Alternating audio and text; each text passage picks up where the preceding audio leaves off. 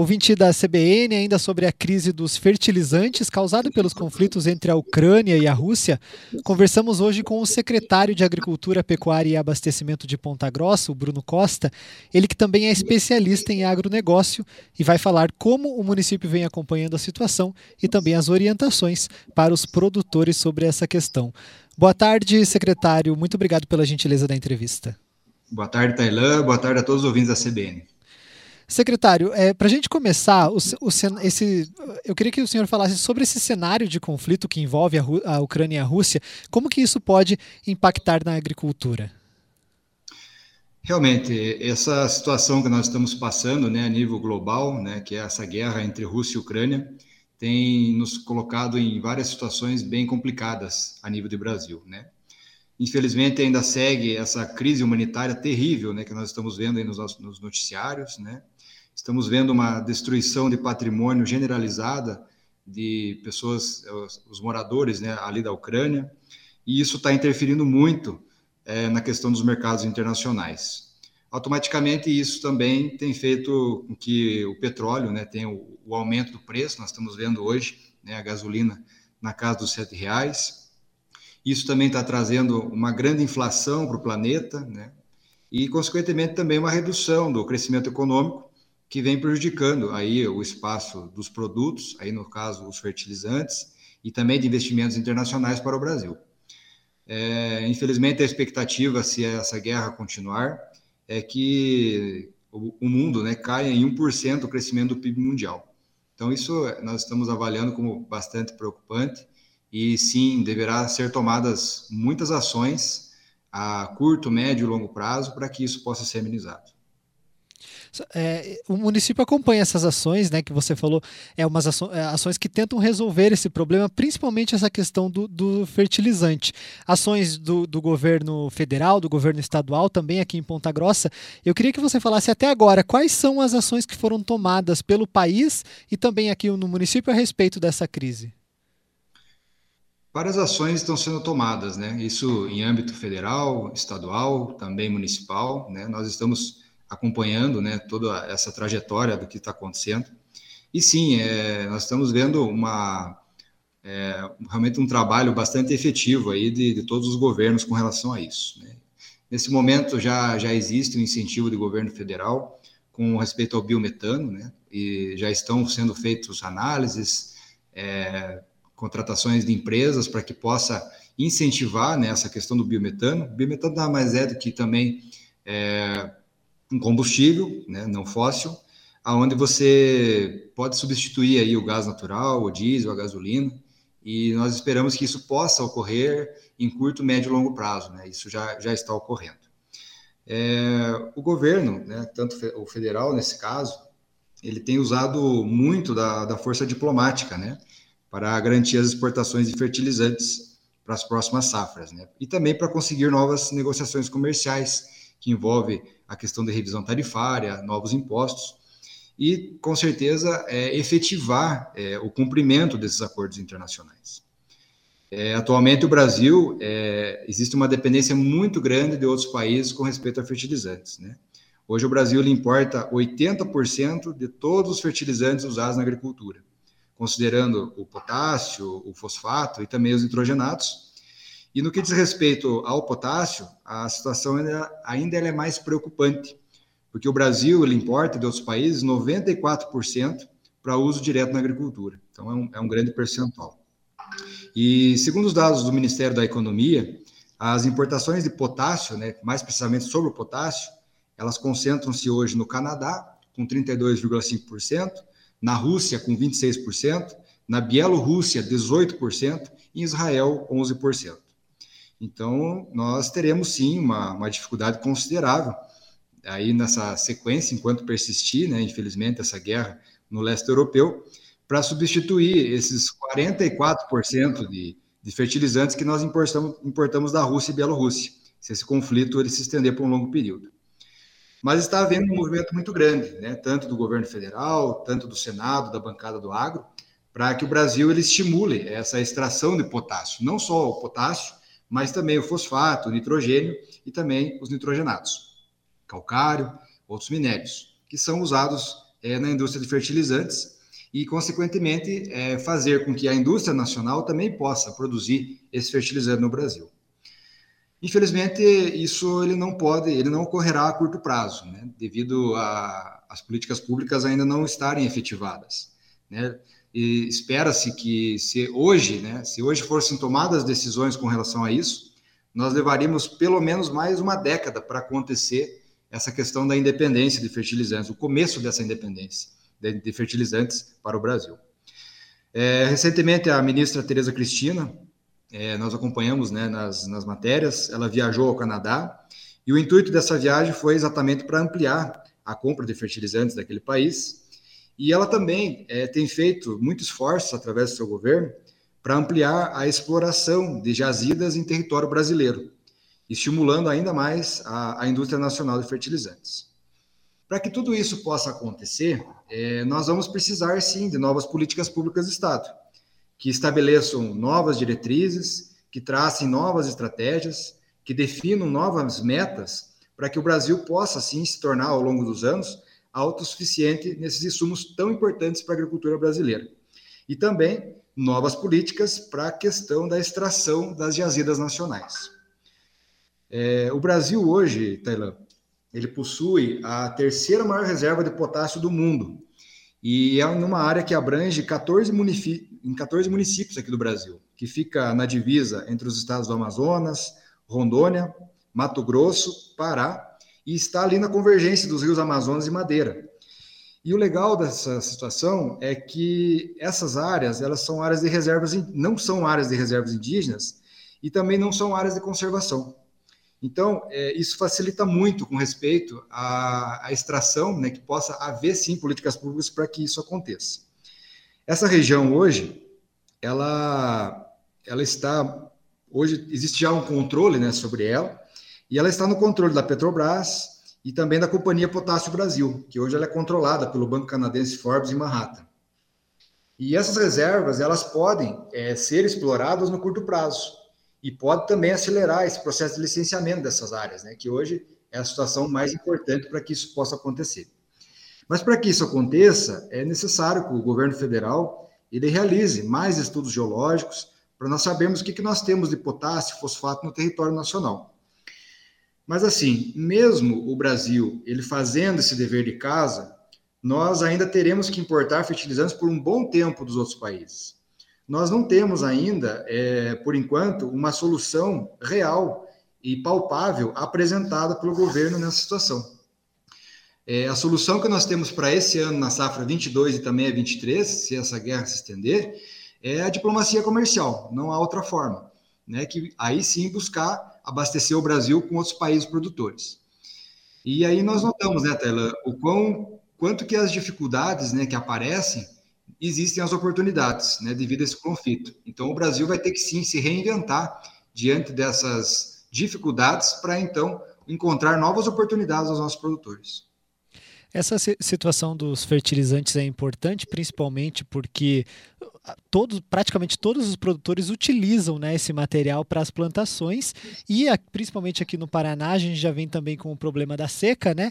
Eu queria que, que você falasse como orientasse, né? Como que os produtores aqui de Ponta Grossa podem se programar para enfrentar esse problema? Porque agora, se, se a gente não tiver uma, é, uma, se essa guerra não for resolvida, né? A gente vai ter alguns problemas pela frente, né? Sim, nós esperamos aí, com a graça de Deus, que isso possa se resolver, né? Essa questão de, da guerra a curto prazo, porque realmente isso tem causado problemas mundiais muito grandes e, logicamente, isso está impactando muito aqui a agricultura da nossa região, de Ponta Grossa, do Paraná, como também um grande estado que, que é grande produtor de grãos, né? Mas com relação a, a essa questão, né, como é que os produtores, tanto aqui da nossa região, mas enfim, os, os, os produtores um todo, né, como que eles poderão estar se programando diante dessa crise? É, até é um pouco até simples, Tela, no sentido de que seria será através do uso das tecnologias.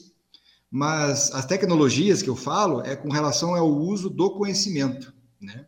Eu não estou aqui me, me, referindo à quantidade de fertilizantes ou insumos é, necessariamente que vai ter que ser usado, ou se referindo a modelos de máquinas é, com alta tecnologia, agrícolas a serem utilizados. Nada disso. O que a gente está se referindo aqui, com relação à tecnologia, nada mais é do que o conjunto de conhecimento com base científica aplicada. Esse ano, a safra de 22, 23, ela vai ser uma safra que todos os produtores e engenheiros agrônomos terão que usar mais os conceitos agronômicos na sua essência, né? Porque é isso que vai dizer ao produtor se ele pode reduzir ou não o uso de fertilizantes. E numa situação mais drástica de preços elevados, o produtor, infelizmente, ele vai poder tomar a decisão de não aplicar. Mas a questão de não aplicar mais ou menos fertilizantes, é, e sim como fazer essa interpretação das análises de solo, principalmente baseado com histórico na propriedade, ao longo do tempo de produtividade. Esse ano, da safra 22-23, ela será o ano de utilizar realmente, de fato, o conhecimento técnico com base na propriedade, e aí sim nós vamos conseguir fazer uma lavoura com custo menor em termos de quilo por hectare de fertilizantes. Fazer essa interpretação de análise de solos muito bem feita, é, os produtores usarem laboratórios confiáveis para fazer isso, e também é, levar em consideração o histórico de produtividade em áreas cultivadas, porque nós sabemos que hoje na região de Ponta Grossa nós temos áreas cultivadas de 10, 20, 30, 40, 50 anos. Então essas áreas têm muita, é, muito histórico para que possa se aprofundar é, diante a, a esse conhecimento. Aí sim, o produtor ele vai poder tomar essa decisão, aonde ele pode trabalhar com essa questão da adubação e da reposição. Voltar à essência, nada mais que isso, né? Otimizar os recursos para serem utilizados nessa nova safra. Aplicar não só o conhecimento de profissionais da área, né, como a gente sabe que vai ser necessário, mas também o conhecimento profundo da sua propriedade, né, que realmente é a análise de solo, que são conhecimentos com relações climáticas, que também faz muito parte que os produtores também têm que ter essa ciência. O produtor, a gente sabe que ele já tem um estudo bastante aprofundado da sua área. Né? Nós sabemos que sim, todos os produtores já, já, já preconizam isso dentro das propriedades. Só que nesses anos difíceis, ele terá que investir naquilo que é apenas necessário. Será o ano do resgate de conceitos fundamentais da agronomia. Isso sim é tecnologia, né? É realmente colocar o conhecimento em prática. E vai ser através desse conhecimento que o produtor vai decidir em usar menos ou mais insumos, em, em, em consequência do conhecimento. Outro fator também, Taylor, que é bastante importante dentro das propriedades, é com relação a como é feito esse sistema de produção. Dentro desse sistema de produção da agricultura, tem que ser avaliado, né? o próprio produtor tem que fazer essa autoavaliação e dizer é, qual que é a sequência de produção que ele está fazendo ao longo desse tempo? Qual é a sequência de culturas que ele já vem trabalhando? Qual é a qualidade desse sistema de produção que ele já tem feito há muito tempo? Né? Quem tem hoje um bom sistema de produção, com certeza vai amenizar muito a necessidade de água em relação aos fatores climáticos com a deficiência hídrica. Nós sabemos que nós passamos agora recentemente por a maior crise hídrica da história do Paraná, tivemos muita perca em grãos, né? Então, é muito importante é, o produtor estar antenado a esse conhecimento para que ele possa, assim, aumentar a eficiência dos fertilizantes na sua propriedade e ter uma maior tolerância à acidez, consequentemente, a necessidade de água diminui. E recentemente, o governo do estado lançou uma nota técnica né, com estratégias para aumentar a eficiência desse uso dos fertilizantes. E com certeza os produtores têm que levar muito em consideração. É, essa, essa nota técnica a gente até é, noticiou aqui na CBN, foi no, nos últimos dias, né? Foram as notas técnicas a respeito desse uso desses fertilizantes. Eu queria que você explicasse algumas dessas orientações e se a secretaria aqui do município reforça elas para os produtores daqui. Com certeza. É, a nossa ação como município está realmente em fortalecer essa ação né, que o governo do estado fez com essa nota técnica, que é uma nota técnica bastante efetiva e bastante direta com respeito ao que, o produtor ele pode fazer dentro da sua propriedade. Né? Então, só foram alguns itens bastante importantes que foram colocados. Né? Um deles foi com respeito à calagem e gessagem, né? que nada mais é que o uso de gesso agrícola, que ele acaba sendo rico em cálcio e sulfato, que são minerais usados no fertilizante, é, e podem sim melhorar a exploração é, do solo a, através de, de, de, fazer essa, essa calagem e gessagem. E também aumentar a absorção de água nos nutrientes, né, fazendo com que a, a tolerância das culturas ao estresse hídrico seja menor. Um outro ponto bastante claro que foi, que foi colocado na nota técnica é sobre o manejo né, conservacionista do solo e da água. Nós sabemos que a, que a conservação do solo e redução do processo erosivo, eles são premissas hoje para o bom manejo da fertilidade, né? Uma vez que é necessário conter esse escoamento superficial, né, é, do solo, que poderá até mesmo expulsar esses nutrientes fora da lavoura. Então é muito importante o produtor ver como que está essa questão da conservação de solo e água dentro dessa propriedade. A questão também da fertilidade física do solo, né? Que fala muito com respeito à, à compactação. Nós sabemos que hoje, dentro, das, dentro da, da, da, da, parte de plantação, ela há um tráfego muito intenso né, de máquinas, equipamentos, e isso promove muito a degradação da estrutura do solo, que pode comprometer, aí, nesse caso, o fluxo de água e a distribuição de nutrientes. Então, ficar atento a isso também com relação a essa questão da compactação do solo. Uma recomendação de adubação também muito bem feita, né? É necessário que o engenheiro agrônomo ele possa ele entregar né, a esse produtor é, mais conhecimento com relação a isso, um, um, adequado manejo da adubação, né, que se torna necessário, principalmente no conhecimento do solo e as exigências dos terceiras culturas. Por isso que eu falei anteriormente com relação a essa análise de solo, que ela tem que ser criteriosa, não só uma análise é, simples, né, uma análise mais profunda do que, que tem, para realmente é, colocar a adubação onde realmente precisa, e também as fontes alternativas de nutrientes, né, que foi uma das notas que foi colocadas. Né? O uso de resíduos agroindustriais também pode ser uma alternativa para substituição total ou até mesmo parcial de fertilizantes minerais. Hoje nós sabemos que o Paraná ele é o maior produtor de frango né, e o segundo na produção de suínos, além de ter uma destacada produção bovina. Então esses dejetos também eles podem servir é, dentro da propriedade para haver uma parcial substituição do uso de fertilizantes. E nós também não podemos esquecer dos bioinsumos, né?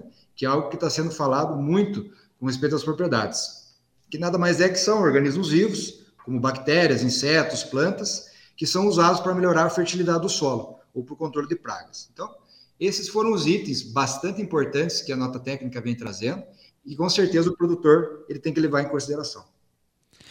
Ótimo, conversei sobre a crise dos fertilizantes aqui, como ela pode impactar aqui em Ponta Grossa, o que os produtores devem é, fazer a respeito. Conversei com o secretário de Agricultura, Pecuária e Abastecimento aqui de Ponta Grossa, Bruno Costa. Secretário, muito obrigado pela gentileza da entrevista. Obrigado, Tailã, obrigado pela, pela sua atenção. E só para nós finalizarmos né, todo esse assunto, é, como uma, uma conclusão de tudo isso que a gente falou, é esse ano para o produtor quem fizer um bom planejamento, é, eu tenho certeza que ele não vai colher menos e não vai ficar refém dessa deficiência hídrica, né? O que importa é que tenha um alicerce muito bem feito. Isso é, é possível fazer, fazer desejar. E a produtividade, ela não é só em função do que se faz nesse ano, né? Ela também tem que se fazer ao longo de todo o tempo. Então, nós acreditamos que esse ano ele será um ano muito bom em qualidade, discussão técnica, e nós é, desejamos a todos os produtores que possam ter uma excelente safra 22-23. Muito obrigado, secretário. Ok, obrigado a você, Carlos.